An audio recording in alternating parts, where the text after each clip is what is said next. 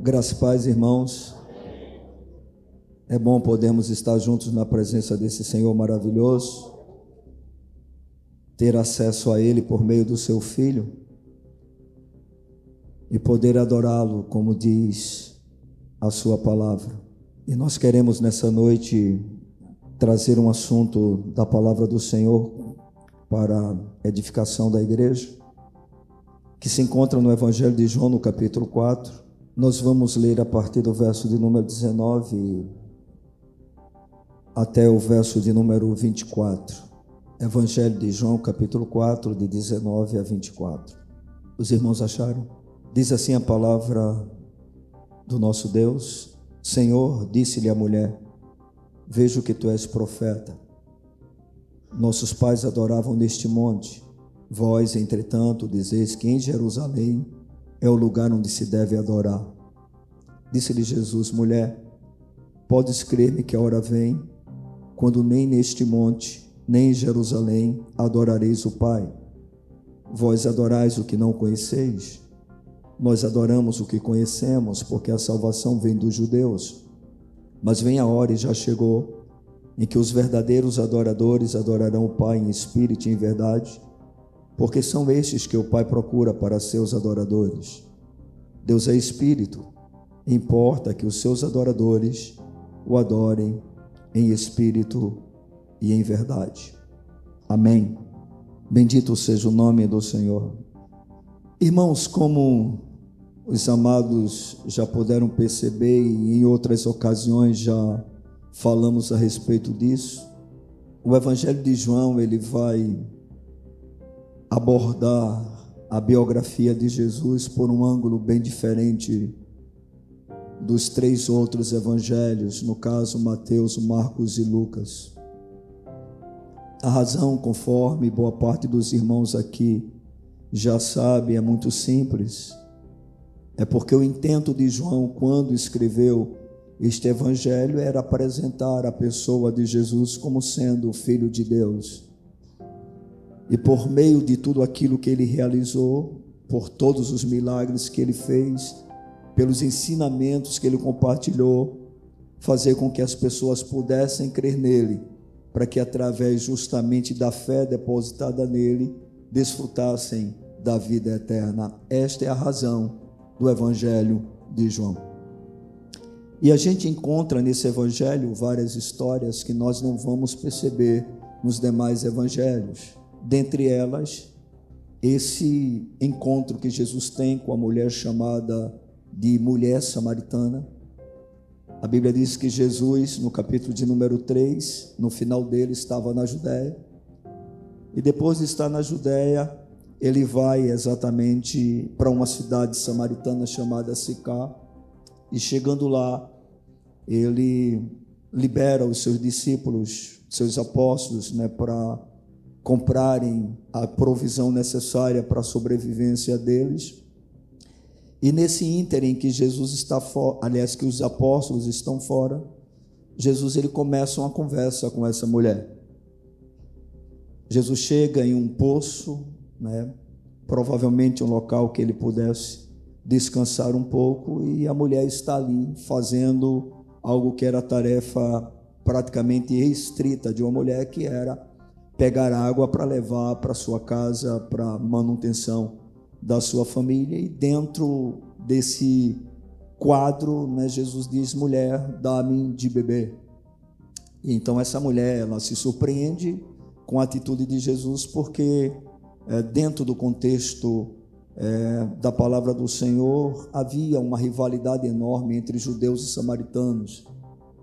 Na verdade, os judeus consideravam os samaritanos como sendo uma classe inferior, pessoas né, desprezíveis, desprezadas, exatamente por causa do tipo de relacionamento que os samaritanos tinham com Deus, né, baseada é, ou baseado em um culto misto, em um culto com muito paganismo.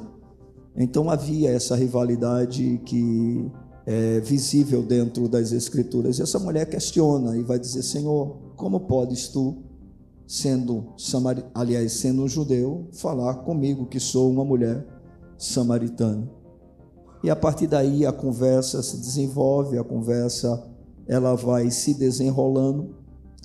E é interessante porque dentro é, desse contexto no qual nós estamos, o nosso amado Senhor ele vai tratar a respeito de um assunto né, extremamente valioso aos olhos de Deus e fundamental exatamente para que nós possamos encontrar o verdadeiro sentido de nossa existência e assim também poder cumprir o propósito para o qual nós fomos criados. Deus nos criou para um propósito. Nós não somos frutos, obras do acaso, e não estamos aqui simplesmente passando um tempo, não, nós estamos aqui por um ato da soberania de Deus, a fim de que a vontade dele seja realizada na nossa vida. E quando o Senhor ele é abordado pela mulher a respeito da questão da adoração, nós vamos perceber que ele vai nos apresentar alguns princípios que regem este tema, tema este que trata do relacionamento do homem com o seu Criador em seu nível mais elevado e que nós precisamos aprender algumas coisas. Então, nós queremos falar nessa noite sobre uma necessidade básica nossa, que é a necessidade de adorarmos alguém. Né? Nós fomos criados com, é, vamos dizer assim, essa marca dentro de nós, mesmo que essa adoração seja dada a nós mesmos, a verdade é que todos nós fomos criados para adorar. Esse é um fato, né? Inclusive tem um cântico nosso, né, que nós ministramos ao Senhor, que ele fala a respeito disso, né? Ele diz em espírito e em verdade te adoramos, né? E no refrão dele a gente vai dizer: Eu nasci para te adorar. Então nós nascemos para adorar ao Senhor. É para isso que nós existimos. Enquanto nós não compreendemos isso e não vivemos nessa dimensão, nós realmente não encontramos o sentido real da nossa vida e vivemos uma vida frustrada. E por que não dizer, né, como expressou a mulher samaritana com sede? Tá certo? Porque a, a questão todinha se desenvolveu nisso. Jesus disse: "Mulher, dá-me de beber", né? E aquela mulher entra no questionamento com o Senhor e Jesus vai dizer: "Olha, se você soubesse quem está falando contigo, você pediria a mim, eu lhe daria água, né? e essa água mataria a tua sede para todo sempre. Aquela mulher fica maravilhada com aquilo, ainda que não entendendo a princípio que Jesus estava querendo dizer, mas havia no interior dessa mulher o que existe no interior de todos nós, que é uma sede, tá certo, por alguma coisa que possa nos preencher. No caso da mulher, ela estava tentando preencher essa sede através de relacionamentos, né? Segundo o relato escriturístico, Jesus vai dizer que ela já tinha tido quantos relacionamentos? Cinco. E aquele que ela estava no momento não era o marido dela, ou seja, era um relacionamento ilícito que Deus não aprovava, que Deus realmente abominava. E aí a gente observa né, que essa era a sede dessa mulher. E Jesus vai mostrar para ele exatamente que quem beber da água que ele der jamais terá sede. E mais do que isso, essa água vai jorrar do interior como que como rios de águas vivas. Então o Senhor não apenas sacia a nossa sede, como faz com que do nosso interior existam águas, né, para que a gente possa inclusive ajudar a outros a serem saciados, né? E isso realmente é algo que a palavra de Deus nos revela. Então nós queremos utilizar esse texto sagrado, essa conversa santa, né, que Jesus tem com essa mulher, justamente para falar sobre a questão da adoração. Né? Porque nós temos uma visão bem distorcida, bem deformada do que significa a adoração. E não é à toa que esse tema é levantado por essa mulher que, mesmo sendo samaritana, ela tinha o desejo e, de certa maneira, conhecer o que era correto em relação a esse tema, a essa questão. Então ela vai dizer: Senhor, é em Jerusalém que se deve adorar ou é em Samaria, no monte, não é chamado, é, se eu não me engano, o Ebal, né? Tem um monte Gerizinho, o monte Ebal, e ela faz esse questionamento ao Senhor. E eu queria apresentar alguns princípios sobre adoração que eu acredito que são importantes para a nossa edificação e para que a gente possa experimentar, ou pelo menos é, caminhar né, de tal maneira que a gente gradativamente possa oferecer ao Senhor uma adoração que realmente agrade ao seu coração. Tá certo? A primeira coisa importante antes da gente entrar no tema né, que nós estamos querendo compartilhar com a igreja é a gente saber que toda adoração ela é para Deus.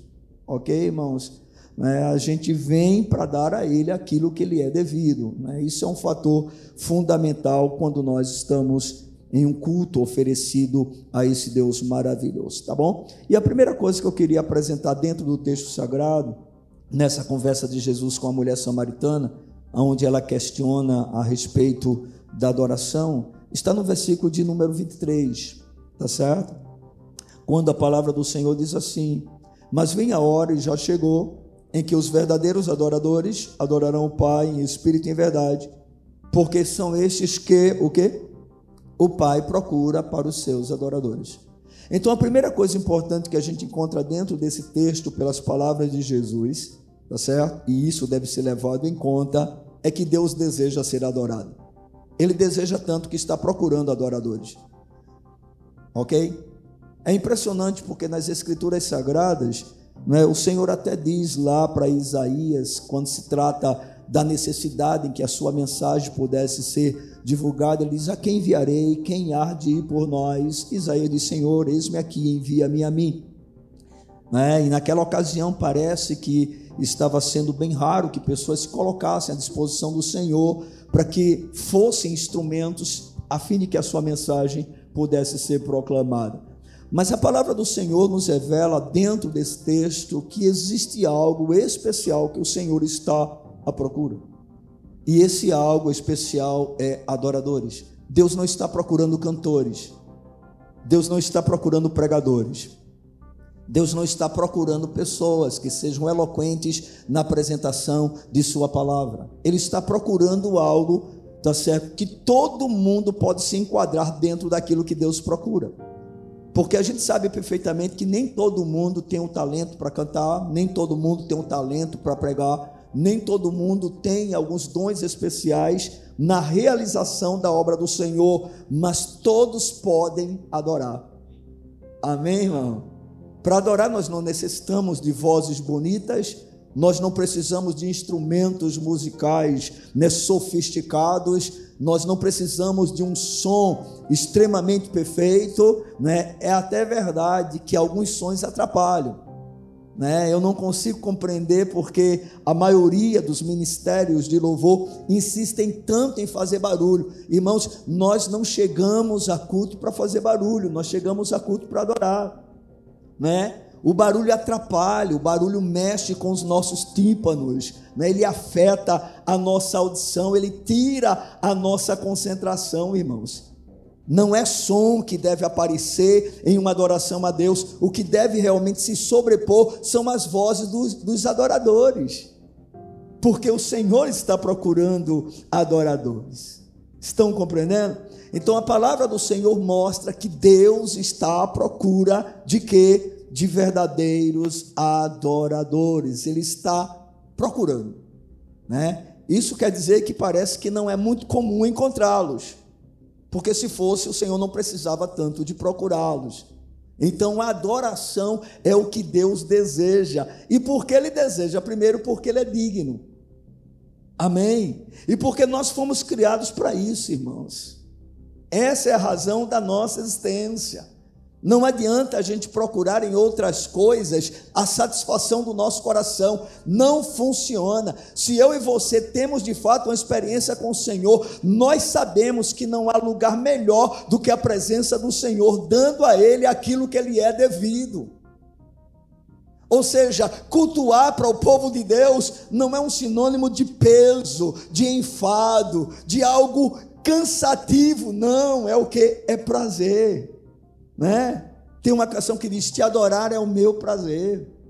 Te adorar é o meu prazer. Por quê? Porque nós fomos criados para adorar ao Senhor, irmãos. É por isso que Ele está à procura de adoradores porque quando ele nos fez, ele nos fez com essa característica, com esta qualidade, característica essa que se perdeu com a queda de Adão, com o pecado que entrou na humanidade, mas que foi restaurada pela pessoa de Jesus Cristo. A gente observa em toda a velha aliança que o Senhor, ele faz questão de ser adorado. Inclusive, quando ele expõe os dez mandamentos, não é? Ele vai dizer que somente a ele deve se adorar. Quando Jesus é questionado sobre os mandamentos, o Senhor vai dizer: Ouve, pois, ó Israel, somente ao Senhor teu Deus adorarás. Então, enfim, irmãos, Deus está à procura de verdadeiros adoradores, porque Ele deseja adoradores. Amém, irmãos? Ele está muito mais interessado em adoração verdadeira do que na manifestação dos nossos talentos e dons. Estão compreendendo? Ele está muito mais interessado em uma adoração verdadeira do que em sacrifícios de tolos que muitas vezes nós oferecemos para Ele. Ele está procurando adoradores. Amém? Será que nós estamos incluídos neste grupo daqueles que o Senhor procura? É uma pergunta que nós devemos nos questionar. Essa afirmação revela Conforme já disse, né, que esse é o desejo de Deus em relação a toda a sua criação. Na verdade, irmãos, toda a criação adora a Deus. Você sabia que o único ser criado pelo Senhor, não é dentro do sistema chamado Terra, que não adora a esse Deus é o homem. Ele insiste em se rebelar contra o seu Criador. Mas as aves adoram, todas as plantas, né?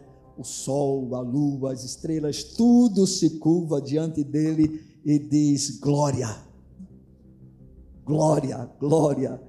Toda a criação, tá certo? Foi criada para adoração ao Senhor e de maneira especial o homem é? porque o homem é colocado dentro de toda a criação como sendo a coroa da criação de Deus. Foi esse homem que foi feito segundo a imagem e semelhança de Deus. Ele carrega dentro de si características que podem dar a ele a condição de manter a relação com Deus, que é um Deus pessoal, porque Deus é uma pessoa. Deus é uma pessoa e, como tal, Ele quer relacionamento e Ele nos fez para isso. E a adoração é como se fosse uma expressão máxima da nossa relação com Deus. Se nós fôssemos comparar a, a questão da adoração né, de nós para com Deus, é dentro de um relacionamento marido e esposa, nós poderíamos dizer que a adoração é como se fosse aquele momento íntimo que o marido tem com a sua esposa, ou seja, é o ápice da relação do homem com Deus. Isso é a adoração. Amém, amados? Então, primeiro ponto importante, ou princípio importante que Jesus apresenta para aquela mulher, e que aí com certeza se estende para todos nós, é que Deus, Ele deseja ser adorado. Deus precisa da nossa adoração, mas Ele quer ser adorado. Ele tem o direito de ser adorado? Claro que sim, porque Ele é Deus. Amém, irmãos? Ele tem todo o direito. Ele é o único que na realidade é digno disso. Mais ninguém, irmãos. Mais ninguém. Tá certo? Ninguém fique chateado se não for exaltado pelos homens. Você não é digno de exaltação. Somente Deus é. Ok?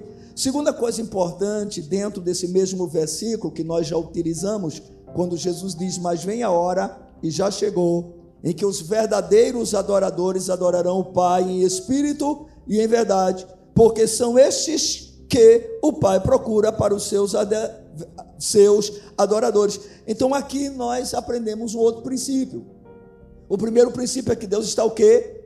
Procurando. Certo? Se Deus está procurando, é porque Ele deseja encontrar. Deus não vai procurar nada que Ele não queira achar. Então Ele deseja encontrar adoradores. Ele quer adoradores.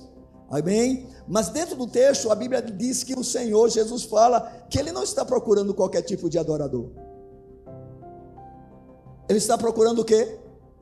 Verdadeiros adoradores. Então, nós chegamos a uma conclusão. Se há verdadeiros adoradores, significa que é o quê? Falso. O que isso quer dizer? Que nem toda adoração é uma adoração que Deus recebe, que Deus aceita, que Deus se agrada, que Deus realmente quer. Estão compreendendo? E por que Jesus está dizendo isso? Exatamente porque tanto alguns judeus como os próprios samaritanos se incluíam no grupo dos falsos adoradores.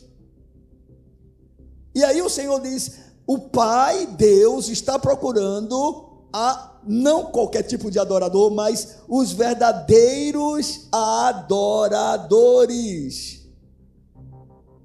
Ou seja, nem tudo aquilo que é ofertado ao Senhor é recebido por Ele. Não é isso que Jesus vai dizer, vocês estão adorando em vão, vocês em vão me adoram, porque vocês ensinam doutrinas que são doutrinas de homens. Ou seja, nem tudo aquilo que é chamado de adoração é adoração. Estão entendendo, irmãos? Cantar necessariamente não é adorar. Outras coisas nem se falam, porque pelo menos o cantar nós temos fundamento escriturístico para dizer que é um elemento de adoração genuíno a Deus. Mas, por exemplo, cantar, dançar, Aonde é que nós encontramos isso no culto oferecido ao Senhor? Algumas pessoas querem se utilizar, né, daquele momento de Miriam, quando o povo de Israel atravessa o mar vermelho. Algumas pessoas querem utilizar o exemplo de Davi, tá certo? Mas irmãos, essas experiências não eram experiências dentro do templo, aonde o Senhor era adorado. Eram experiências espontâneas de homens e mulheres de Deus que se alegraram na presença do Senhor de maneira especial, de maneira específica, em determinados momentos. Mas isso não tem fundamento escriturístico para que possa ser sustentado. Nós não vemos absolutamente nada semelhante a isso na nova aliança. A gente até encontra algumas coisas no Velho Testamento e aí as pessoas se agarram a isso exatamente porque todos nós somos tendenciosos a nos agarrarmos àquilo que nós gostamos, aquilo que é interessante para nós, aquilo que nós achamos importante. Estão entendendo? Então, por exemplo, uma pessoa que gosta de requebrar o seu esqueleto, o que é que ela vai querer dentro da igreja? Dança porque ela gosta. Ela vem dos pagodes da vida. Está entendendo? Vem das músicas de todo tipo. Então ela encontra na igreja um espaço para expor exatamente esse seu desejo carnal. É evidente que essa pessoa vai desejar isso. Mas isso não tem nada a ver com a adoração, irmãos. Adoração, queridos, é bem diferente do que muitas vezes nós imaginamos. E o Senhor está procurando adoradores, mas não é qualquer tipo de adorador, são verdadeiros adoradores. Estão entendendo? Então, se há verdadeiros, nós temos os falsos. Se há uma verdadeira adoração, há uma falsa adoração. Nem tudo é adoração ao Senhor. Tudo que nós fazemos, dependendo do que seja, pode se constituir em uma adoração, mas nem toda adoração é oferecida para Deus. Estão entendendo, irmão? Eu posso estar adorando ao ídolo do meu coração. E esse ídolo pode ser coisas simples, né? Pode ser aquilo que eu gosto, aquilo que eu faço, aquilo que eu realmente estimo como sendo precioso, né? Você já percebeu, por exemplo, em alguns cultos, em que as pessoas, quando elas não estão tendo a oportunidade, elas se tornam totalmente indiferentes. Elas nem parecem que estão presentes. Mas, irmãos, quando elas pegam o microfone, meu amigo, tem gente que já começa com rajada, né? E aí se solta. E aí se esbalda e você fica assim, ó, oh, que pessoa espiritual. Terminou o momento dela, a pilha acaba. Parece que há um desligar dela. E ela morre murcha novamente. Ou seja, tem pessoas que na realidade adoram a si mesmos. Tem outras que adoram o quê? O tipo de culto. Ou seja, o culto tem que ser nos moldes dela, do jeito que ela se agrada. Mas isso não é, irmãos, um sinal de um verdadeiro adorador. E Jesus está à procura destes verdadeiros adoradores. Então nós já podemos aprender, primeiro, que Deus deseja ser adorado, e segundo, que existem verdadeiros adoradores e falsos adoradores, o que significa que há uma verdadeira adoração que é aceita, recebida por Deus, amada por Deus, e há uma falsa adoração que Deus recusa, que Deus reprova, que Deus rejeita, porque Deus não aceita esmolas. Deus não quer qualquer coisa de nós. Ele deseja o melhor da nossa vida. E adorar a Ele é dar sempre o que? O melhor. Uma das grandes queixas do Senhor com a nação de Israel, na época do profeta Malaquias, está exatamente nessa questão. Porque naquela ocasião, o que estava acontecendo? Os sacerdotes, eles estavam dando ao Senhor aquilo que Deus reprovava, aquilo que Deus não aceitava. E ele chega ao ponto de dizer, o Senhor chega ao ponto de dizer: olha, o filho honra o pai e o servo ao seu senhor. E se eu sou pai, onde está minha honra? E se eu sou o Senhor, aonde está o respeito para comigo? E eles vão questionar: o que é que nós estamos fazendo? E o Senhor vai dizer: vocês tratam a minha mesa como se fosse uma mesa imunda. Vocês dão para mim qualquer tipo de oferta. Vocês dão um animal defeituoso, um animal que não presta, o um animal doente, e eu não aceito isso. Adoração é muito mais do que cantar. Adoração é muito mais do que estar em um templo.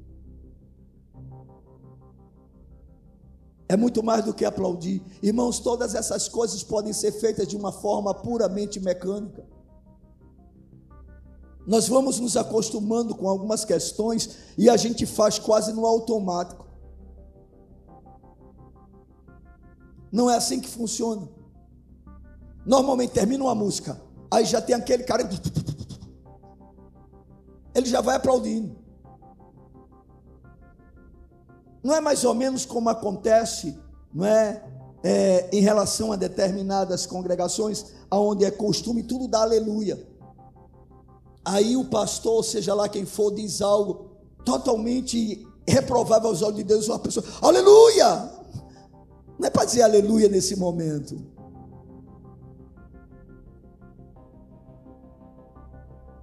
Aquilo que sai dos nossos lábios tem que estar em harmonia com o que está sendo dito. Irmão, nós somos seres racionais e o nosso culto deve ser um culto o quê? Racional. Deus nos deu um intelecto uma capacidade de pensar, de avaliar, de julgar as coisas, irmãos. É por isso que a igreja precisa estar atenta. Para quê? Para que aquilo que saia dos seus lábios esteja em harmonia com a palavra de Deus. Então o Senhor está à procura de verdadeiros adoradores. Será que nós estamos inclusos neste grupo? Pois bem, são esses que o Pai realmente está à procura. Será que Ele já encontrou em nós um coração de um verdadeiro adorador?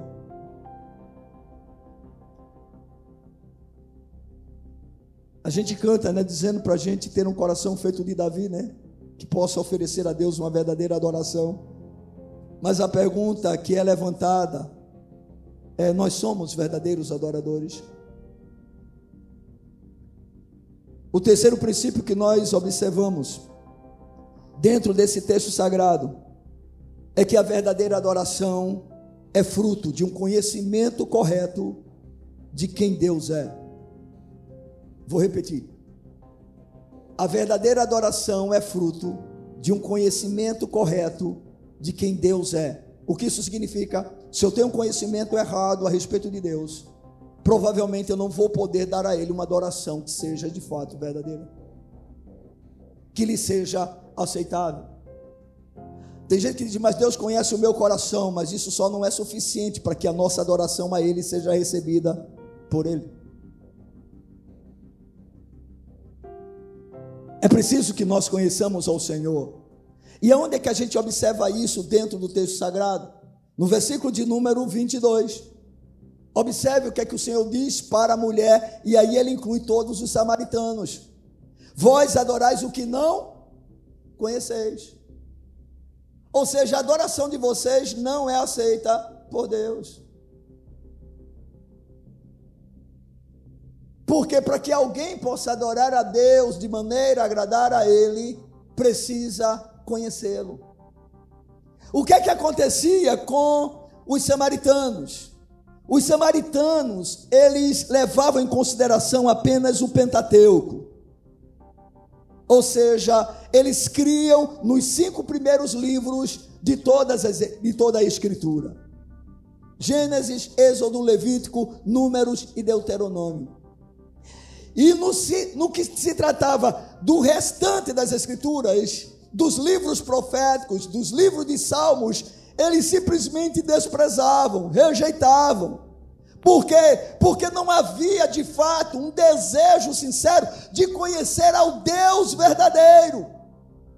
Porque, irmãos, ninguém é obrigado a conhecer ao Senhor imediatamente, a fim de que se volta para Ele. Mas para que esse conhecimento venha acontecer, é preciso que você tenha humildade, justamente, de reconhecer toda a Sua palavra. Vocês estão entendendo? Os samaritanos eles rejeitavam exatamente o restante das escrituras, porque, irmãos, muitos de nós, assim como os samaritanos, queremos absorver apenas da palavra aquilo que para nós é interessante aquilo que nós acreditamos que seja o melhor. Sabe por quê, irmãos? Porque toda a palavra de Deus tem muita coisa que é um verdadeiro confronto à nossa vida e nós não estamos muito dispostos a ser confrontados pelo Senhor. Você tem alguma parte especial das Escrituras que você ama mais? Cuidado, porque normalmente nós somos tendenciosos a amar mais aquilo que é mais fácil para nós. Porque tem muito crente que se apega tanto aos evangelhos, né, esquecem as epístolas, porque os evangelhos apresentam um Jesus extremamente amoroso e que de fato ele é, mas mesmo nos evangelhos nós vamos encontrar um Jesus extremamente rigoroso. O mesmo Senhor que amou, ele vai o tempo todo mostrar que rejeitá-lo implica exatamente em condenação eterna. E quando se trata das cartas, aí vem a parte doutrinária que muitos de nós amamos, mas quando chega nas exortações, que é exatamente a praticidade da doutrina, nós repudiamos. Por quê? Porque mexe com a nossa maneira de viver, revela a podridão do nosso coração, os nossos erros aquilo que Deus não se agrada em nós. Irmãos, o verdadeiro servo é aquele que se curva ante a gloriosa palavra de Deus. Com qual objetivo? Se sujeitar a ela, porque essa é a condição de um servo. Toda pessoa verdadeiramente convertida, à medida em que a palavra de Deus vai se revelando, essa pessoa vai se humilhando diante da palavra e vai empenhando o esforço necessário, inclusive clamando ao Senhor por misericórdia, para poder viver a realidade da palavra de Deus. Irmãos, nenhum de nós pode viver a realidade da palavra de Deus na nossa própria força. Mas há um Deus todo-poderoso que por meio do seu espírito que habita em nós, nos habilita, nos capacita para que a gente possa ir avançando, avançando, de degrau em degrau, de glória em glória, e à medida que nós vamos contemplando ao Senhor, nós vamos sendo transformados por, pelo Espírito, a imagem e semelhança de Cristo. Então nós temos aqui apresentado por Cristo um Deus que deseja ser adorado. O fato de que esse Deus está procurando não é qualquer tipo de adoração. Presta atenção, o diabo aceita qualquer coisa, Deus não. Você para adorar o diabo não precisa ir para um terreiro de umbanda, né? Eu sei que fazer esse tipo de afirmação hoje em dia é até perigoso. Para quem diz, né? Porque você pode estar disseminando ódio contra as religiões. Isso não é disseminar ódio, é falar a verdade. Deus não está em todo lugar. Deus não está em todo templo, inclusive em alguns que se dizem evangélicos.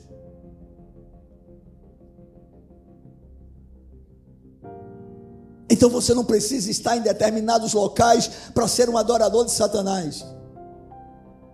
Tem muita gente adorando o diabo sem nem saber que o diabo é real. E o diabo aceita. Porque o que interessa para Satanás é desviar a adoração a Deus. E o que interessa para Deus é apenas verdadeira adoração. Conforme eu já disse, irmãos, Deus não está atrás de resto. Entendeu? Não, Ele está atrás de verdadeira adoração. Verdadeiros adoradores que possam realmente adorá-lo como Ele deseja. Então, a verdadeira adoração é fruto de um conhecimento correto de quem Deus é. Ninguém pode adorar verdadeiramente ao Deus verdadeiro se não conhecer ao verdadeiro Deus que adora. Vou repetir a frase para você procurar assimilar essa frase melhor. Ninguém pode adorar verdadeiramente ao Deus verdadeiro se não conhecer ao verdadeiro Deus que adora. Ou seja, para que eu possa dar ao Senhor uma adoração que agrade a Ele, eu tenho que saber, eu tenho que conhecer quem Ele é. Estão me entendendo? Não é assim, não, eu creio em Deus e eu dou o que eu quiser para Ele. Não, não, não, não. Você dá o que Ele quer que você dê.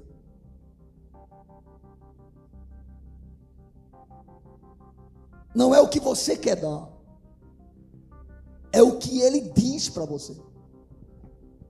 Quando a gente vai lá para o Gênesis, naquela primeira experiência de uma oferta dada ao Senhor, nós vamos encontrar dois personagens distintos. O primeiro deles, Caim, que é o primogênito de Adão e Eva, e o segundo deles, Abel. Chega um determinado tempo que ambos levam um sacrifício para o Senhor. O que era o sacrifício? Um ato de adoração. Ambos vão adorar ao Senhor. A gente sabe que o principal problema no coração de Caim era a sua inveja.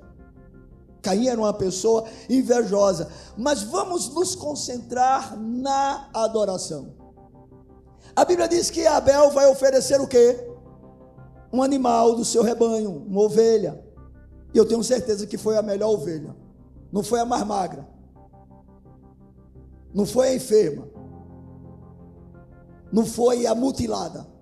Era a melhor ovelha. E Abel foi e ofereceu o sacrifício ao Senhor. Que é que Caim vai fazer? Como ele era lavrador, ele vai pegar o fruto do seu trabalho, parte do fruto, e vai oferecer ao Senhor. E a Bíblia diz que Deus aceitou a oferta de Abel e rejeitou o sacrifício ou oferta de Caim. Bem, será que foi apenas porque Caim tinha um coração invejoso? Não. Primeira atitude que Deus teve após o pecado de Adão e Eva?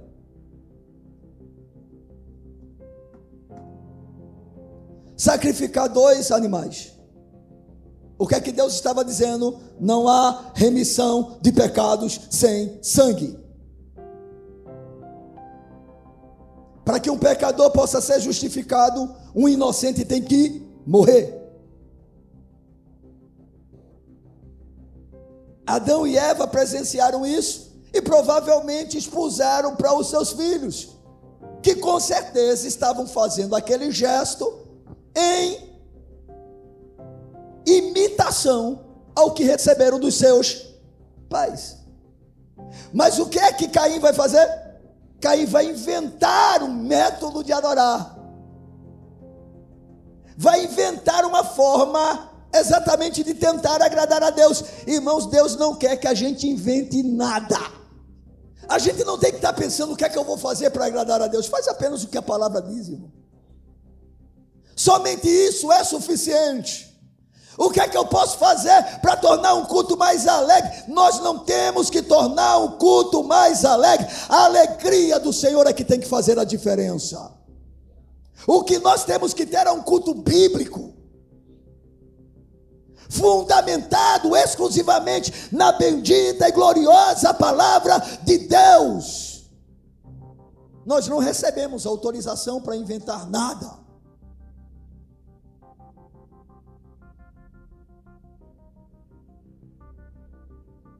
Sabe por que as pessoas querem inventar tanto?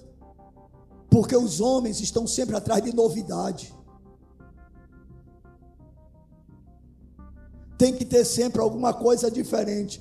Vocês já perceberam que a igreja gradativamente tem sempre algo novo, né?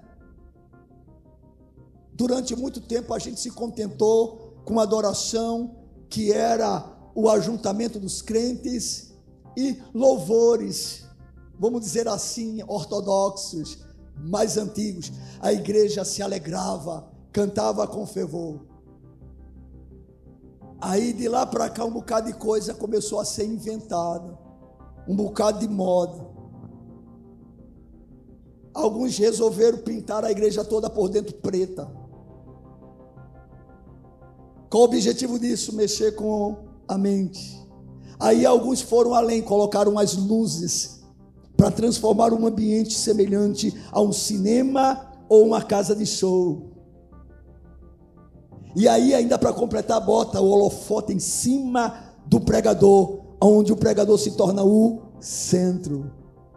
Escurece tudo, a luz só no pregador. O que é isso? Ah, tudo muito lindo. Algumas para melhorar, coloca aquela fumaça de gelo. Eita, a gente chega, fica arrepiado. Eu senti a presença de Deus. Você sentiu a presença do cão, meu irmão? Deus não precisa dessas coisas. Ele não manipula sentimentos. Ele não manipula emoções. Eu não quero uma alegria falsa. Eu quero a que vem de cima. Aquilo que é obra do Espírito Santo que vai ser manifestada no meu dia a dia. Mas não é isso que estamos fazendo. Tentando ajudar a Deus. Deus é suficiente para si mesmo. Ele não precisa da nossa ajuda. E para que a gente possa adorá-lo, nós precisamos conhecê-lo saber quem Ele é, saber que o seu caráter é santo, é santo, é santo. Eu não posso profanar o seu nome, eu não posso zombar do seu nome.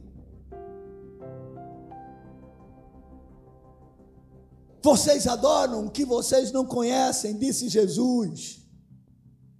Ou seja, vocês estão misturando na adoração ao Deus verdadeiro práticas pagãs, costumes pagãos, a idolatria.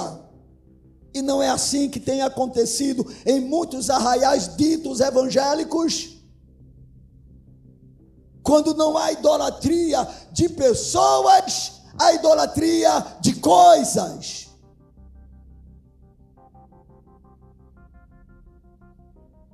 Qual o objetivo?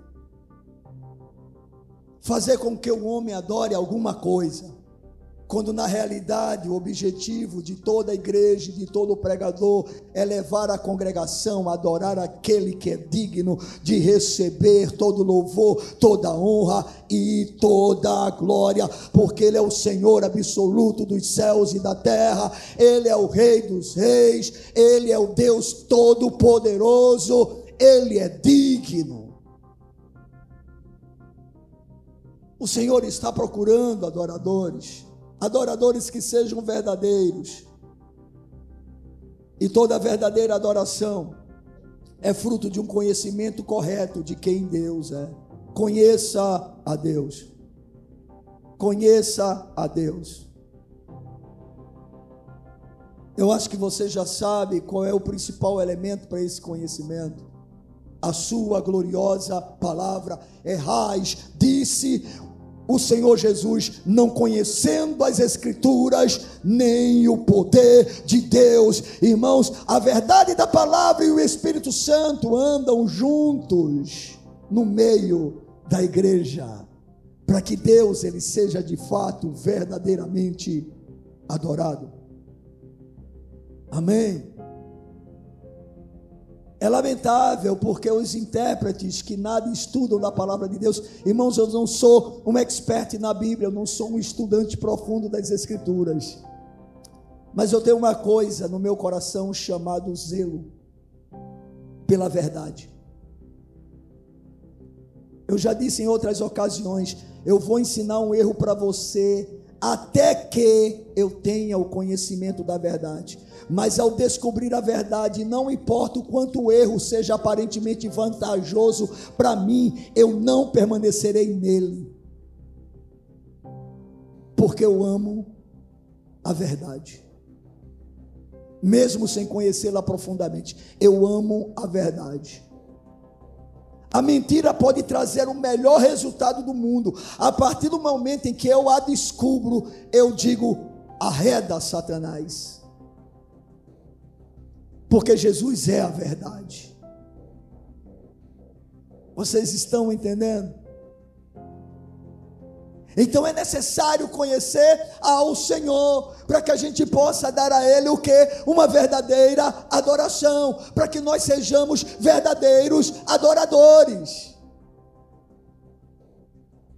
Não tem uma outra maneira e aí eu tenho que me expor à palavra. Essa é a razão do meu esforço e do esforço daqueles que sobem neste púlpito, em meio cada um de nós às suas limitações, para justamente levar você a uma verdadeira relação com Deus que o agrade.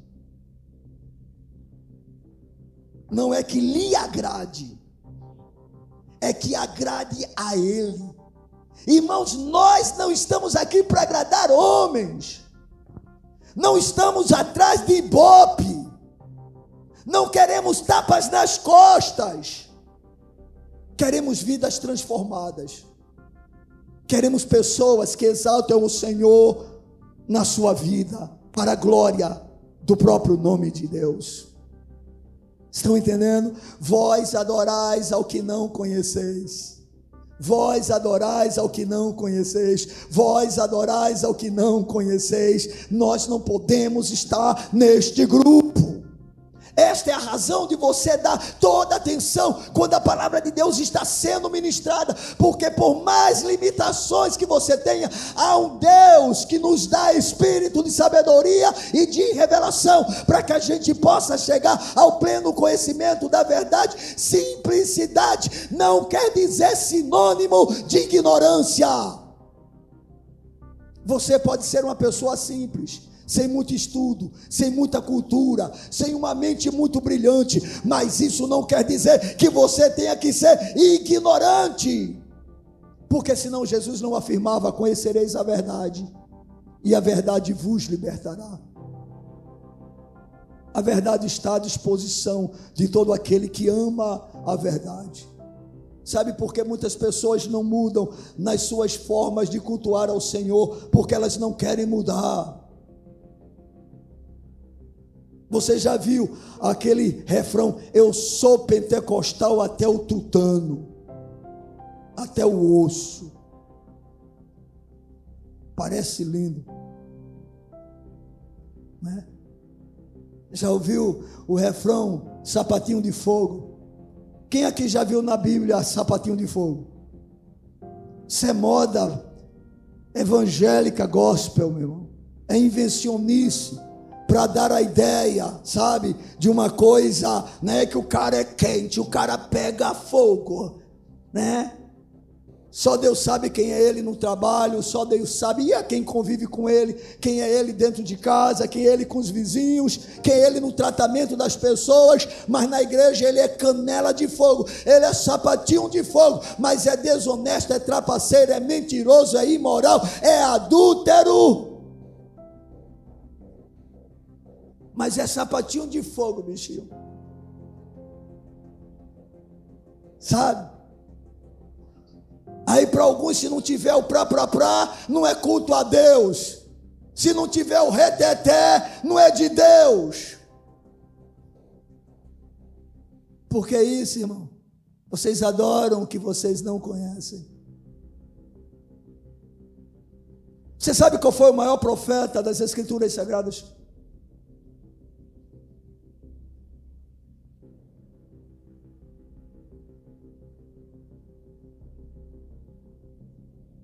João Batista.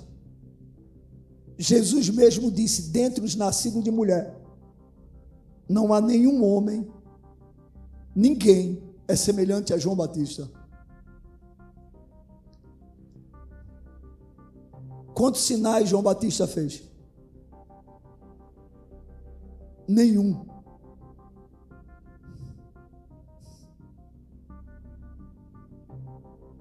Mas ele fez uma coisa. Ele conduziu todas as pessoas a Cristo. Ele disse: importa que ele cresça e que eu diminua.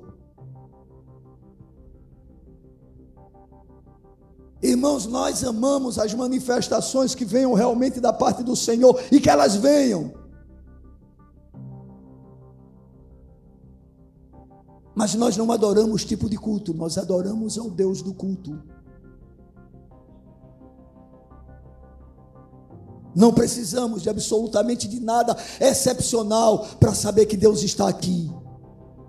E para ter a certeza que Ele é digno de ser adorado.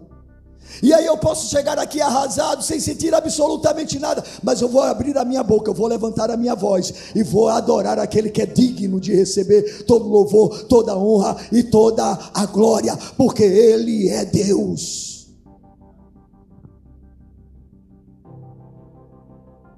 Vocês adoram o que vocês não conhecem. Ah, irmãos, que carência da igreja de conhecer ao Deus que deve ser adorado. A gente precisa ter essa certeza. Deus não aceita qualquer tipo de adoração, nem tampouco qualquer tipo de adorador. Ele está à procura dos verdadeiros e esses o adoram como realmente ele deseja. Deus deseja ser adorado. Há verdadeiros e falsos adoradores, o que significa que nem toda adoração é aceita por Deus. A verdadeira adoração é fruto de um conhecimento correto de quem Deus é. Conheça ao Deus que você acredita. Empenhe esforços neste sentido, por mais trabalhoso que seja, sobretudo valorizando momentos como este em que você não apenas está aqui para adorá-lo, mas para receber da parte dele a sua gloriosa palavra.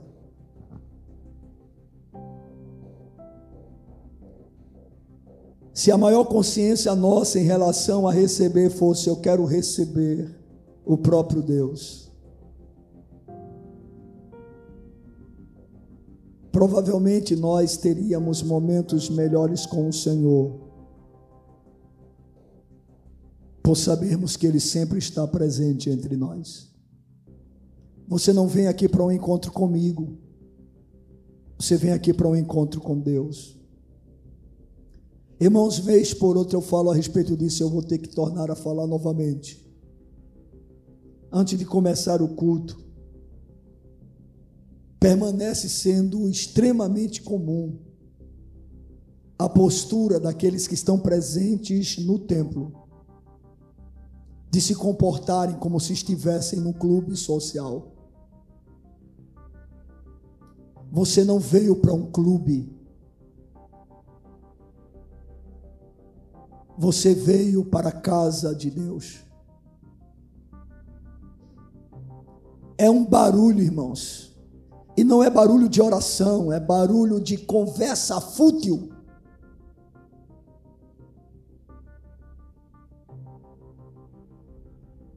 Não há um senso de reverência.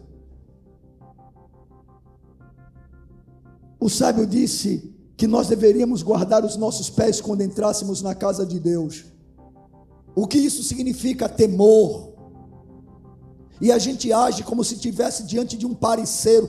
Nós não estamos diante de um parceiro, nós estamos diante daquele que é criador de todo o universo, cuja sua palavra diz: cale-se diante dele toda a terra. Irmãos, há tempo para tudo. E quando nós chegamos em um culto, isso deve ser a continuidade da preparação para o culto que nós vamos oferecer ao Senhor. E aí a gente fica em meio à nossa dispersação ou dispersão. E aí um fala com um, fala com o outro, né? Se brincar, tem gente que fala de futebol, tem gente que fala né, da vida dos outros, fala de tudo que não deve. E aí depois a gente diz: agora vamos ficar de pé, vamos ler a palavra. Você acha que vai dar assim um boom e você da carne vai imediatamente para o espírito? Engano seu, meu irmão. Antes do culto você tem que preparar o teu coração, que já deve ser uma sequência do dia que você viveu.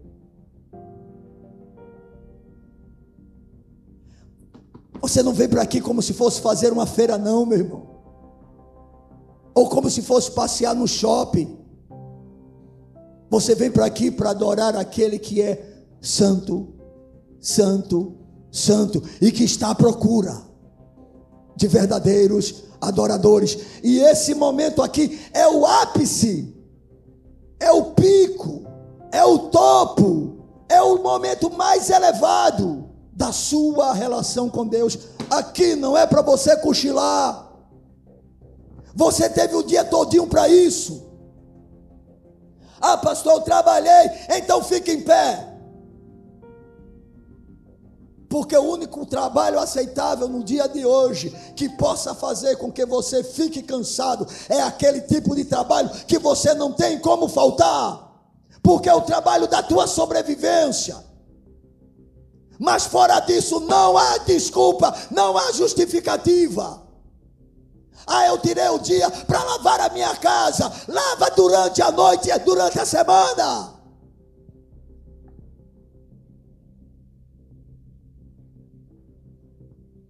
Quando chega em final de ano, é os crentes tudo nas paredes. Para chegar aqui.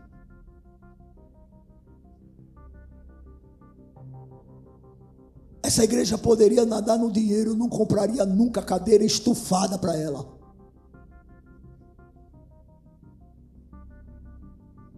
Para mim, quanto mais a cadeira for desconfortável, ela é melhor. Você já percebeu que as igrejas mais antigas é tudo cadeira de madeira, daquela bem dura, que você fica ali, olha. Se botar a cadeira confortável, meu irmão, é tanto crente dormindo, é, veio o anjo do sono. E aí você deixa de fazer aquilo para o que você veio fazer nesse lugar. Se você não veio para adorar, fique em casa.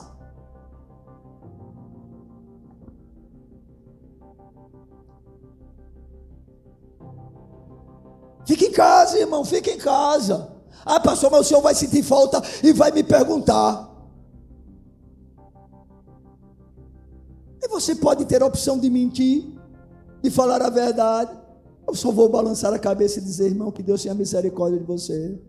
Porque você ainda não entendeu o Evangelho, não entendeu a quem serve, não entendeu o, o amado de sua alma. Irmão, nós estamos aqui por causa dele, irmão. Ele é a razão desse culto, irmãos. Quem está aqui é ele, irmão. Você compreende? Ou não, precisa desenhar. Se não compreende, é porque os seus ouvidos estão tapados e você não quer ouvir. Exatamente como os samaritanos rejeitam o que a palavra de Deus diz. Por quê? Porque você gosta somente daquilo que na palavra de Deus é agradável. É só vitória, é só vitória, é só vitória.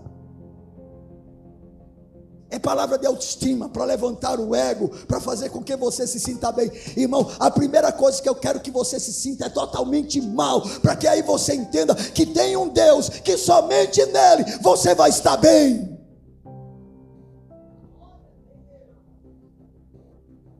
A verdade primeiro destrói para depois construir. Primeiro arranca para depois plantar. Não tem uma outra forma, irmãos. Isto é o Evangelho. Precisamos conhecer ao Senhor, precisamos conhecer ao Senhor, senão vamos adorar a um Deus que nós não conhecemos, e é por isso que prestamos esse tipo de adoração medíocre ao Senhor. Achando que, não, eu já fui para a igreja, foi fazer o quê?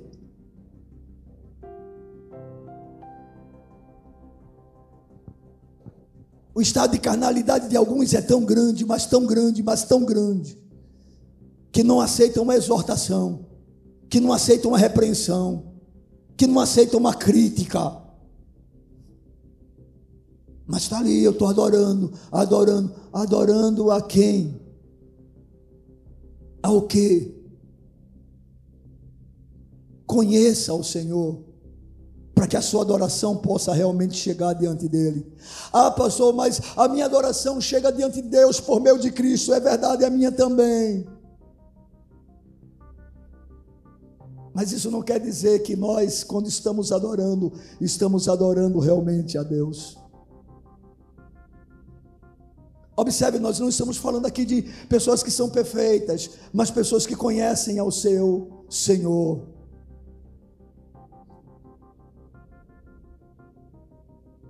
Será que temos conhecido a Deus o bastante para podermos dar a Ele a adoração que Ele está à procura? Ou será que aquilo que temos ofertado ao Senhor é apenas obra da carne? Ações puramente humanas, porque a gente se acostumou com isso. A gente vai transformando as coisas em rotina e vai se desviando daquilo que Deus quer para nós. Deus quer adoradores. Amém. Glórias sejam dadas a Ele. Quarto princípio que a gente aprende dentro desse texto, pelas palavras de Jesus, ainda no versículo de número 23. Mas vem a hora e já chegou em que os verdadeiros adoradores adorarão o Pai em espírito e em verdade, porque são estes que o Pai procura para seus adoradores. Dentro do contexto, a gente vai entender o que nós estamos querendo falar agora. A primeira pergunta, ou a pergunta da mulher, Senhor, onde é que deve se adorar? Ou em Jerusalém ou no monte de Samaria? Dois montes distintos. E o Senhor vai dizer: Olha, vem a hora, e essa hora já chegou que os verdadeiros adoradores adorarão o Pai. O que é que Jesus está dizendo com isso quando se trata de adoração? Ele está dizendo que adoração não tem um lugar específico. Aleluia. Porque Deus não habita em templos feitos por mãos humanas. O que isso quer dizer? Eu posso adorar a Deus em qualquer lugar e de maneira especial no ajuntamento solene, quando nós estamos reunidos para glorificar e exaltar aquele que vive e reina para sempre. Irmão, todo lugar pode se transformar em um culto de adoração a Deus. Só basta ter adoradores. Hoje eu e você somos o templo de Deus. E aonde a gente estiver, nós podemos incensar aroma suave às suas narinas. Porque Jesus disse: agora não tem mais esse negócio de limitação. Na velha aliança, todo judeu, pelo menos três vezes ao ano, se eu não me engano, ele precisava ir a Jerusalém para prestar a sua oferta e adorar ao Senhor no templo, na proximidade do templo, nos átrios do templo. Na nova aliança, nós não precisamos ir para Jerusalém, porque o Deus que está lá em Jerusalém, lá no templo, ele está aqui. O véu do templo foi rasgado. Agora eu e você podemos entrar. E agora, sem a necessidade de sacerdotes para nos intermediar, porque nós temos o sumo sacerdote perfeito, Jesus Cristo, Filho de Deus. Através dele nós podemos adorar, e isso em qualquer lugar.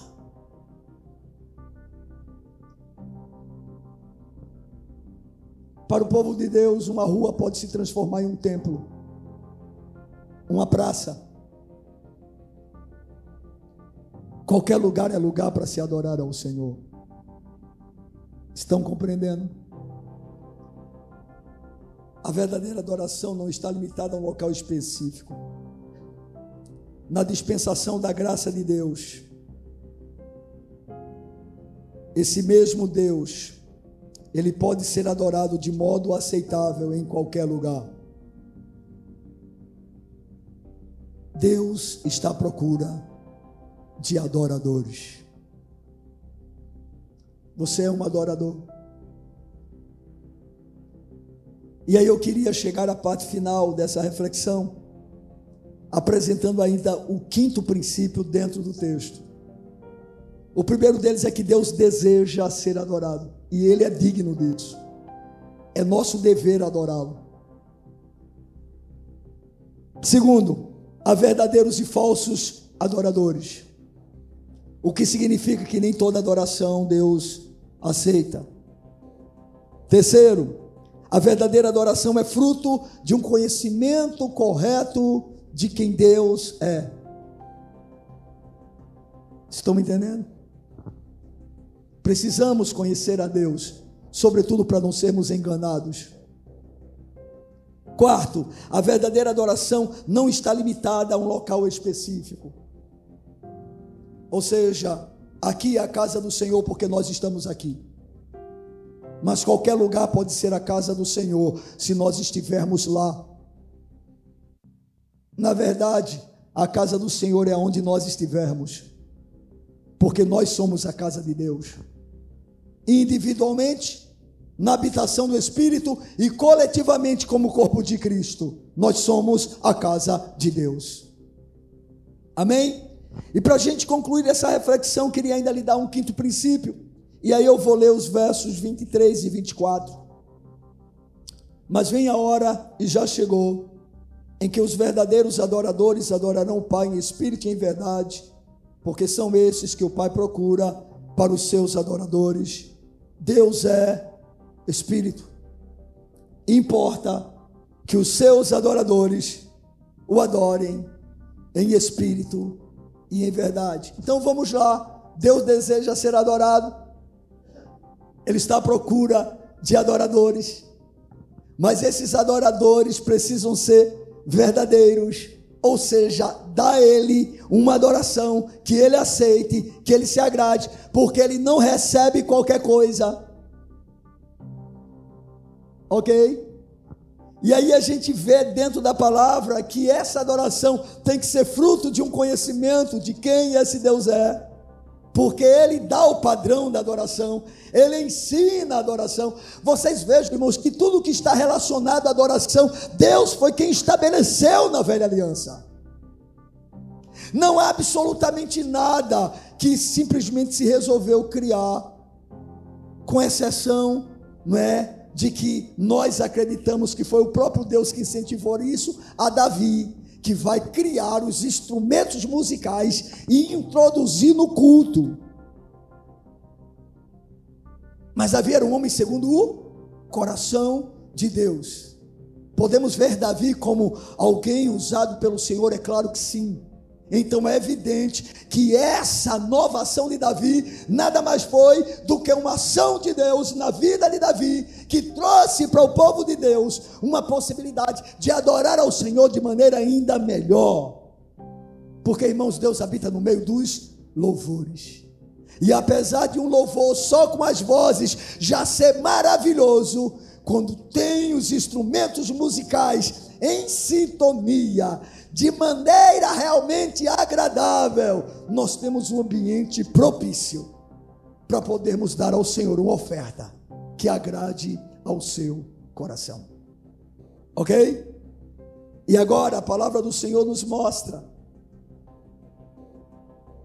que essa adoração que o Senhor está à procura dos seus adoradores, que devem ser verdadeiros adoradores, ela precisa ser em espírito e em verdade. Eu não sei se você já parou para pensar a respeito do que isso significa. E esta foi a razão de trazer a mensagem dessa noite, porque Deus ele trouxe isso ao meu coração. O que será adorar a Deus em espírito e em verdade? O que isso realmente quer dizer? Primeiro, nós vamos ver a respeito do que significa em espírito, rapidamente. Adoração em espírito é aquela onde o coração é oferecido a Deus e onde não se depende de nada que seja externo para adorá-lo.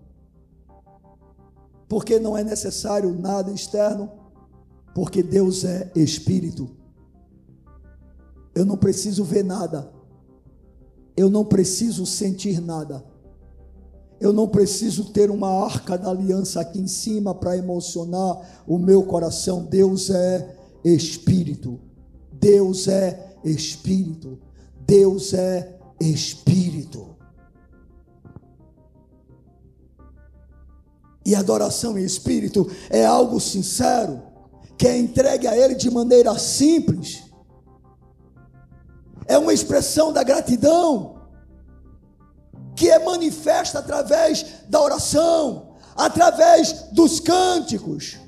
Ou seja, eu não faço algo porque outros estão a fazer, eu faço algo porque o meu coração me leva a isso, por saber que Deus é digno. Estão entendendo? É por isso que nós não motivamos você no nível emocional. Irmãos, pastor não é, presta atenção, estimulador de plateia.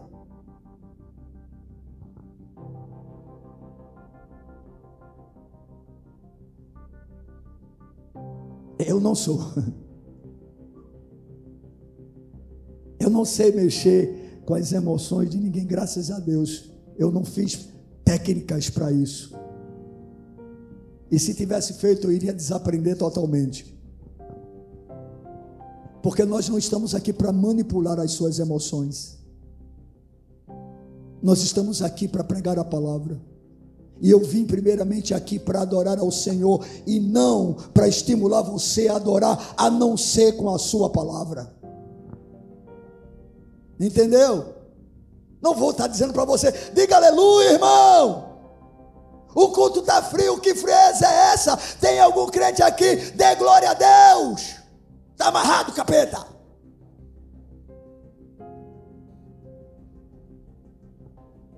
Você não terá esse estímulo da minha parte. Irmão, só quem pode dar vida é o Espírito Santo. Se você está morto, não sou eu que posso produzir vida. E não adianta você dar glória a Deus. Você pode até se emocionar e depois sair dizendo: Ah, o culto foi uma bênção. Eu cheguei abatido e comecei a dar glória, glória, glória, glória, glória, glória, glória, glória. E aí você se alegra, aí no próximo culto está precisando de novo. Isso não é de Deus, irmãos. A nossa adoração é em espírito. É um coração quebrantado. É um coração contrito. É a simplicidade. Nada de espetacular. Não precisa dar cambalhota. Não precisa rodar. Não é feito peão. Não precisa, irmão. Você já percebeu nesses cultos onde há muitas manifestações, quais são os ritmos que são tocados? São ritmos bem fortes. Para quê? Para mexer com o cérebro. Para mexer com a emoção. Você pode perceber que em alguns lugares, se não tiver esses, esses barulhos, não há ação de Deus. Irmão, Deus precisa de barulho?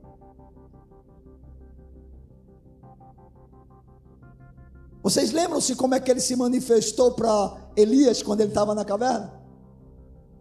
Primeiro veio o quê? Se eu não me engano, foi o fogo. Depois foi um forte, uma forte tempestade. E no final, o que é que vai acontecer? Um vento suave. Um cicio suave.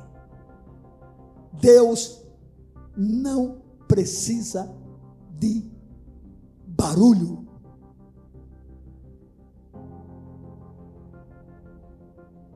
Se Ele quiser que tenha, que assim seja, Ele é Deus. Mas há uma diferença quando Deus age e quando o homem está agindo. Sabe por quê? Porque quando Deus age é de repente, não tem que ser programado, não tem que ser estimulado, Deus apenas faz. Eu não sei se muitos de vocês têm um conhecimento, mas está acontecendo nos Estados Unidos da América especificamente em uma cidade chamada Kentucky, em uma universidade, a Universidade de Osbury. Osbury, eu acho que é isso. O meu inglês é muito fraco. Já deu para perceber. E está havendo uma ação sobrenatural de Deus de forma tremenda. Alguns alunos da universidade, é muito comum uma universidade metodista que tenha dois cultos, três cultos durante a semana na chamada capela. E essa capela lá tem capacidade para mais de mil pessoas. E aí, depois de uma aula ou no dia do culto, o pastor se reuniu, trouxe uma palavra simples. Alguns irmãos estavam ali presentes. O pastor ministrou em cima de Romanos, falando sobre o amor. E aí, irmãos, depois que o pastor ministrou a palavra, algumas pessoas voltaram para a sala de aula e outros irmãos permaneceram naquele lugar. E eles começaram a orar, a se quebrantar diante do Senhor, a se humilhar diante de Deus. E aí, irmãos, de repente, os próprios alunos da escola, os professores disseram: cadê os que ficaram lá? E eles voltaram para a capela. E ali foram impactados pela presença. Não havia nada mais. E eles começaram a se juntar ao grupo a orar ao Senhor. E aí foi associando o louvor. Eu sei que eles começaram. Qual foi o dia? Dia 12 de fevereiro. De, dia 8 de fevereiro. Eles começaram nesse movimento, irmãos, e a partir daí, a igreja o tempo todo lotada. O tempo todo lotada. E sabe o que é que eles estavam fazendo lá? Isso sem pregador famoso, sem cantor famoso, sem ninguém ter oportunidade a não ser para testemunhar do que Cristo estava fazendo naquele momento. Eles passaram e ainda estão, não sei se já encerrou, porque parece que o negócio estava tão sério que a liderança disse: não, nós vamos ter que parar com isso, né? porque senão também a gente começa a adorar a adoração. Irmão, nós somos tão terríveis que a gente pode adorar a adoração. A coisa começou a fazer com que pessoas de outros países fossem para lá. E os aproveitadores da fé, inclusive do Brasil, começaram até a usar o que está acontecendo lá para autopromoção. O nosso coração é terrível, irmãos. E esses mercenários da fé na nossa nação, só a graça de Deus para suportá-los. E o que é que eu estou dizendo, irmãos? Eu querendo dizer, nada foi promovido, não foi feita uma semana de avivamento. Quem é que pode fazer uma semana de avivamento? Quem é que pode dizer, nós vamos nos reunir e Deus vai fazer maravilhas? Por mais que eu saiba que Ele tem poder para fazer, Ele não se curva à nossa agenda. Ele não se curva. Não adianta, irmãos. Ele não está sob o nosso controle. Ele é Deus. O que é que eu estou querendo mostrar? é que de maneira extremamente, vê que coisa interessante, natural, sobrenaturalmente. Por que natural, sobrenaturalmente? Porque não houve forçação de barra alguma. E sobrenatural, porque foi uma ação e está sendo uma ação sobrenatural da parte de Deus. Irmãos, Deus é que faz avivamentos. Nós não produzimos. Por isso, crente, deixe de ser besta.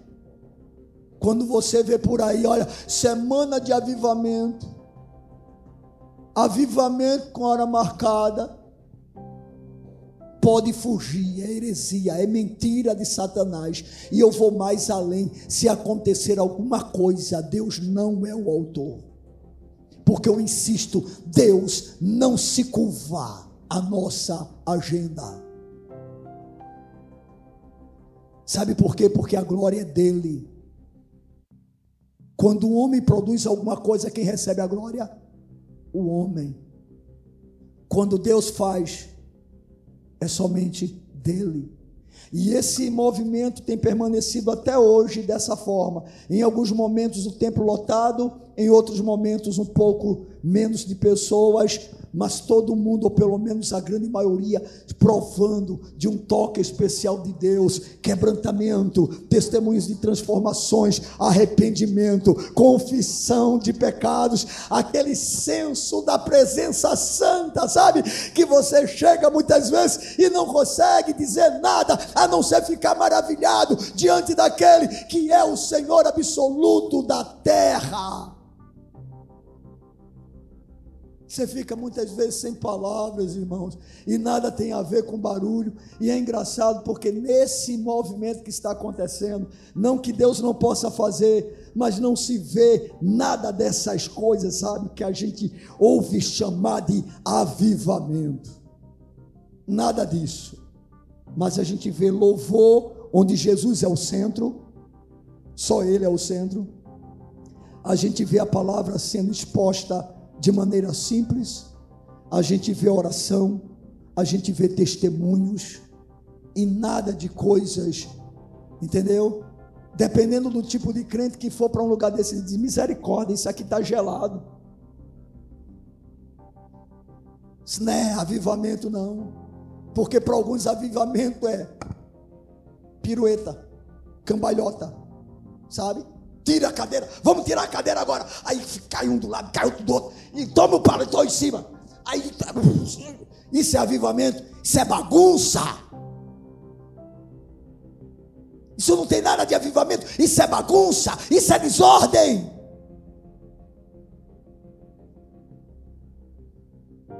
Mas é algo facilmente que nos engana, porque a gente acha que é legal, que acha bonito. E eu volto a insistir, irmãos. Não importa o que seja que traga algum tipo de resultado satisfatório. Se não tem aprovação de Deus, eu não aprovo. Eu não vou aprovar o que Deus não aprova. Ah, pastor, mas aí o senhor perde muita gente. Eu estou atrás de gente, eu estou atrás de fazer discípulos para Jesus. Estou construindo um reino para mim, o reino é dele, a igreja é dele, ele é o cabeça. Todos nós vamos comparecer diante dele. E eu quero apenas cumprir a minha função como dispenseiro da multiforme sabedoria de Deus. Quero apenas ser ministro. Não é que essa palavra tão bonita, a gente não entende o que ela significa, né? Ministro não tem nada humanamente falando de honroso. É aquele cara que ficava lá no barco, lá no, no fundo do barco, e os caras remando e ele ali juntamente dando comando no remo. Ou seja, era todo mundo remando e ele presente remando também para dar o ritmo. Apenas isso, irmãos, que nós somos. É isso que significa adorar em espírito. Mas para a gente fechar, o que significa em verdade? Deus está à procura de adoradores que adorem o que? A Ele em espírito e em verdade. Em espírito nós já percebemos, é com o nosso coração, é com a nossa alma, é com o nosso ser. É algo que deve ser sincero, que não depende do que é exterior. Entendeu, irmão? Não depende do que está acontecendo à sua volta. Não depende de estímulo natural. É você e Deus, meu irmão. Você e Deus, é você e Deus. Tem um momento de intimidade com Ele. E em verdade, adoração em verdade abrange tanto a forma da adoração, que precisa estar em harmonia com a verdade da palavra de Deus. Então a primeira coisa em verdade é que adoração em verdade é uma adoração aonde aquilo que está acontecendo precisa estar em harmonia com o que a palavra de Deus revela. Qual é o prumo que nós julgamos todas as coisas? A palavra de Deus. Estão entendendo, irmãos? Então, o que é uma adoração em verdade? Não é adorar como eu quero, não é adorar do jeito que eu quero, não é adorar da maneira como eu acho, como eu penso, como eu acredito. É adorar de acordo com a palavra de Deus. É por isso que o nosso culto precisa ser um culto ordeiro. Precisa ser um culto que tenha todos os requisitos de um culto bíblico. E a gente tem lutado e se esforçado nesse sentido, para que os irmãos possam participar realmente de momentos onde o que a palavra de Deus revela esteja sendo colocado em prática. Porque Deus, a gente já falou, Ele não precisa que a gente acrescente nada. Amém, irmãos? Não precisa que a gente acrescente nada. Porque o culto é dele. Por mais que você diga que me ama, se eu disser para você, não faça isso, não tente me agradar fazendo não, que eu vou dizer, você fez exatamente o que eu não queria que você fizesse. Ah, mas eu fiz por amor. Tá, tá bom, mas quem ama, respeita e obedece. É por isso que a gente tem que aprender as coisas para não incorrer nesse tipo de erro. Então, em verdade, abrange a forma da adoração que precisa estar em harmonia com a verdade da palavra de Deus. Então você tem que observar uma coisa em cada culto. Isso é bíblico? Pense comigo, raciocínio.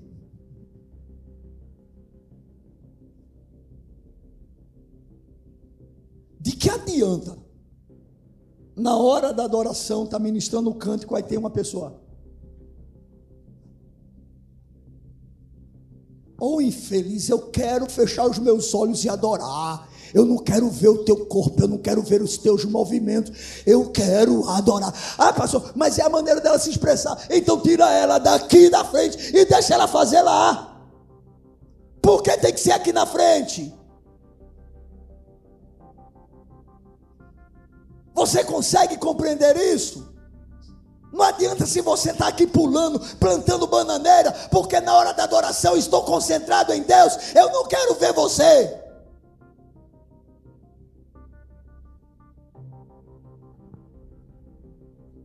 Eu não vim aqui para ver você, eu vim aqui para adorar ao Senhor. Eu não vim aqui para me entreter. Estão entendendo, irmãos? Então não faz sentido, gente. Se eu conhecer a música, eu não fico de olhos abertos. Porque eu estou pouco me lixando com quem está à minha direita, à minha esquerda, na minha frente ou por detrás de mim. Eu não estou nem aí. Eu estou com meu Deus. Se a música for, eu não conheço, né, e eu estiver aí onde você está, eu vou ter que abrir os olhos para ficar aqui. Mas isso já me incomoda. Não é porque até os meus olhos chegar aqui, tem um bocado de coisa na minha frente. E aí, porventura, se temos determinadas atrações, você acha que o cara vai se concentrar na música ou em quem está dançando? Principalmente o visitante, dependendo do corpinho que tiver aqui à frente. Então não faz sentido, irmãos. Então a gente tem que questionar em cada culto, isso é bíblico. Claro, pode ser que algumas coisas não sejam bíblicas e você tem até a, a, capacidade de suportar aquilo se você convive nesse ambiente, é normal, porque nós não vamos encontrar igrejas perfeitas. Mas se nós queremos estar entre os verdadeiros adoradores, devemos adorar a Deus em verdade. Então, quem estabelece o caminho da adoração? Deus. O que é necessário é um culto. Leitura da palavra. Temos oração. Temos louvor. Calma. A Ele. Porque nem todo louvor é a Ele. O que isso significa? As letras das músicas têm que ter Deus, Jesus e o Espírito como centro. Não é música de, de vingança, de vitória. É não, ele é o centro. Ele está sendo adorado. Temos exposição das Escrituras? Temos. Temos as ofertas financeiras, que é um gesto de adoração. Temos. Temos os sacramentos, no caso a ceia do Senhor. Temos. Falta o quê?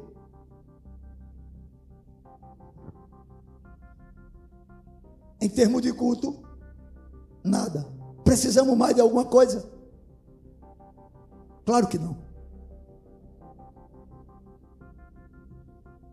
Estamos fazendo o que a Bíblia nos ensina. E podemos ficar tranquilo. Amém, irmãos? Mas essa questão de adoração em verdade tem uma outra, um outro lado. É porque também abrange o coração do adorador cuja vida deve ser a grande expressão de sua adoração. Presta atenção nisso, irmão, porque talvez essa parte seja a parte, né, pelo menos dentro da minha percepção, a mais importante dessa mensagem. O Senhor está à procura. À procura de quê? De verdadeiros adoradores. Ok? Para isso é necessário conhecê-lo pode estar em qualquer lugar, mas esses adoradores, eles precisam adorar a Deus de que maneira? Em espírito e em verdade. Em espírito, nós já mostramos, não depende dos sentimentos, não depende do que está acontecendo à volta, é uma questão da sinceridade, é uma questão do derramar-se diante de Deus, do se prostrar na presença dEle, mas em verdade, irmãos, além de termos um culto nos moldes bíblicos, ou seja, eu e você podemos até dizer assim, não, minha igreja, né, talvez alguns não creiam assim, não vejam assim, mas alguns podem dizer, a igreja que eu faço parte tem uma forma correta de adorar ao Senhor. Está de acordo com a verdade da palavra de Deus. Mas por gentileza, lembre-se que quando o Senhor disse em verdade, ele estava não apenas tratando dessa questão, mas da vida do adorador.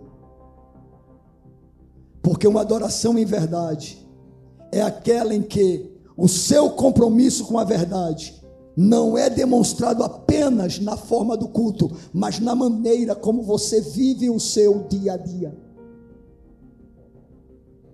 O verdadeiro adorador ele transforma ou ele prova que a sua adoração no templo é verdadeira pela maneira como ele vive.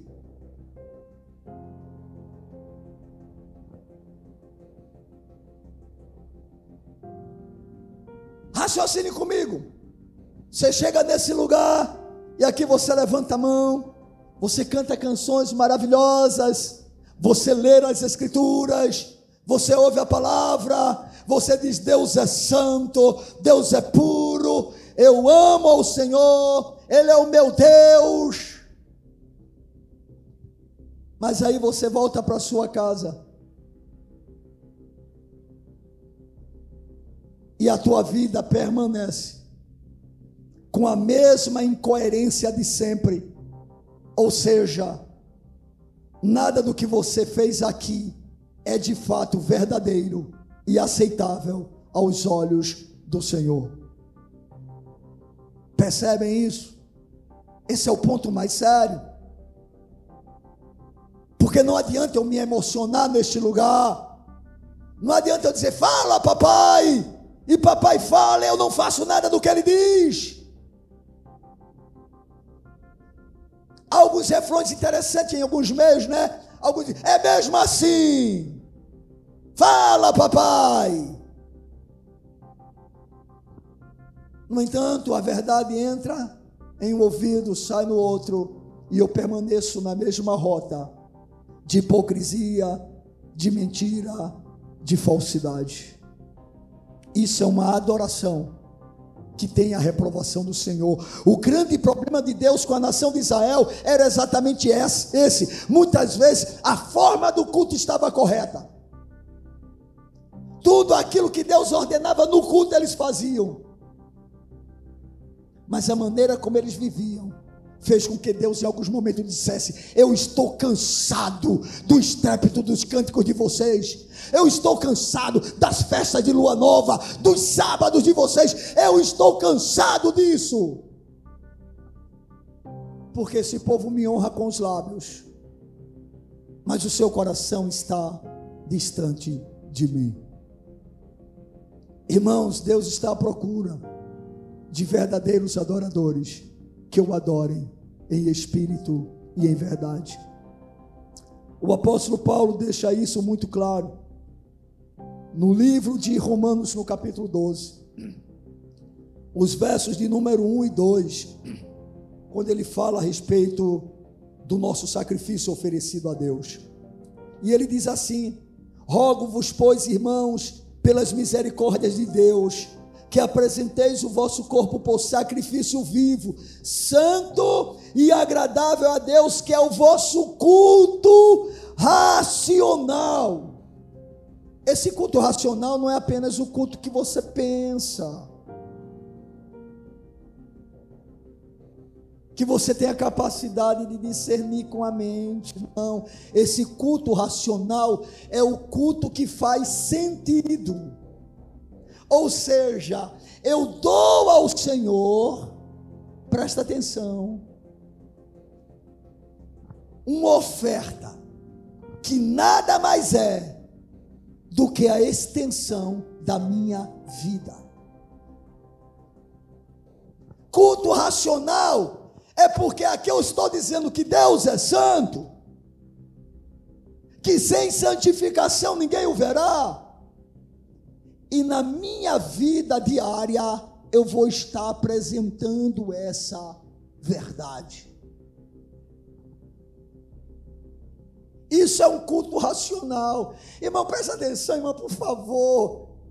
Você vive como você quer, você faz o que você quer, você age o que você quer, você vê o que você quer, você vai para onde você quer, você ouve o que você quer, você fala o que você quer, você pensa o que você quer, você sente o que você quer, você vive do teu jeito, da tua maneira, da tua forma, e chega aqui e diz: Ó oh, Deus, eu te amo.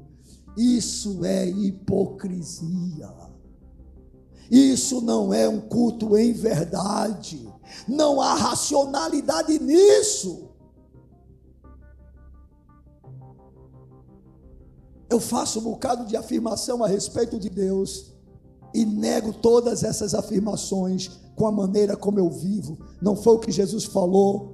Esse povo me honra com os seus lábios, mas o seu coração está distante de mim e em vão me adoram ensinando doutrinas que são doutrinas, princípios de homens. Então, adoração em verdade não é apenas a forma correta de adorar, o tipo de culto correto. Não se vanglorie se nós temos um culto bíblico. Isso não é motivo para glória. Isso é mais peso de responsabilidade sobre nós. É mais cobrança sobre a nossa vida. Porque Deus nos tem agraciado com esse privilégio. Mas um culto ou uma adoração em verdade diz respeito à minha vida sendo ofertada a Deus como sacrifício diário. Ou seja, eu vou sair daqui depois de um momento de adoração como um adorador para minha casa ou para onde quer que eu esteja. Eu não sou adorador somente aqui. Eu adoro ao Senhor com as minhas companhias. Eu adoro ao Senhor pela minha honestidade. Eu adoro ao Senhor porque da minha boca só sai a verdade. Eu adoro ao Senhor porque a minha palavra é sim, sim, não, não. Eu adoro ao Senhor porque eu não vivo cobiçando a mulher de ninguém. Eu adoro ao Senhor porque eu procuro guardar os meus olhos. Eu adoro ao Senhor porque eu procuro guardar os meus ouvidos, a minha mente, o meu coração. Isso é um verdadeiro adorador que adora ao Senhor em espírito e em verdade. Ou seja, nós, quando estamos aqui nesse momento, não somos atores, não estamos aqui representando, ou somos verdadeiros adoradores, ou falsos adoradores. E a pergunta que eu faço para todos nós é: em qual grupo estamos? Deus tem se agradado da nossa oferta a Ele? Somos adoradores de tempo integral ou quando saímos do templo tiramos férias imediatamente?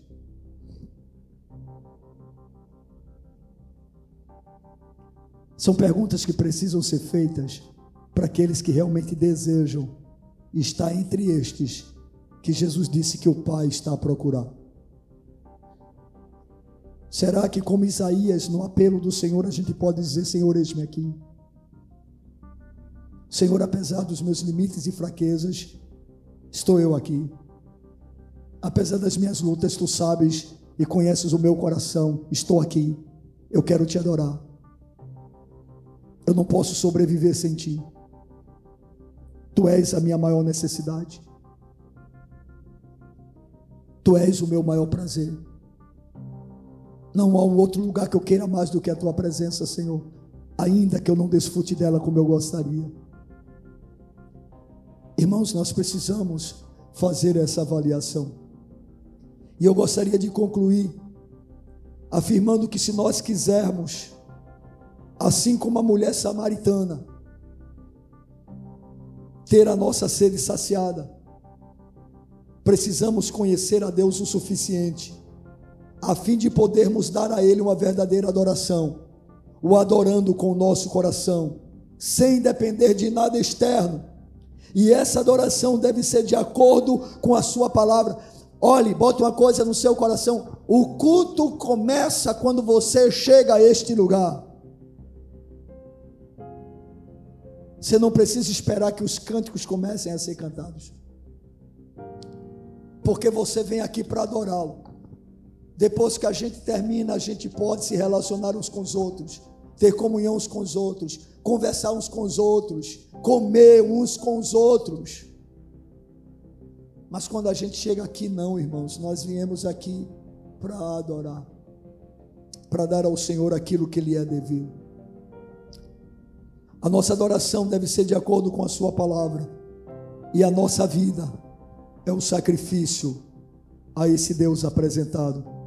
A nossa adoração a Deus nada mais é do que a nossa vida como oferta a Ele. Que tem o clímax em um culto como esse, mas que é manifestada no nosso dia a dia, em cada situação da vida. Eu queria que os amados ficassem de pé.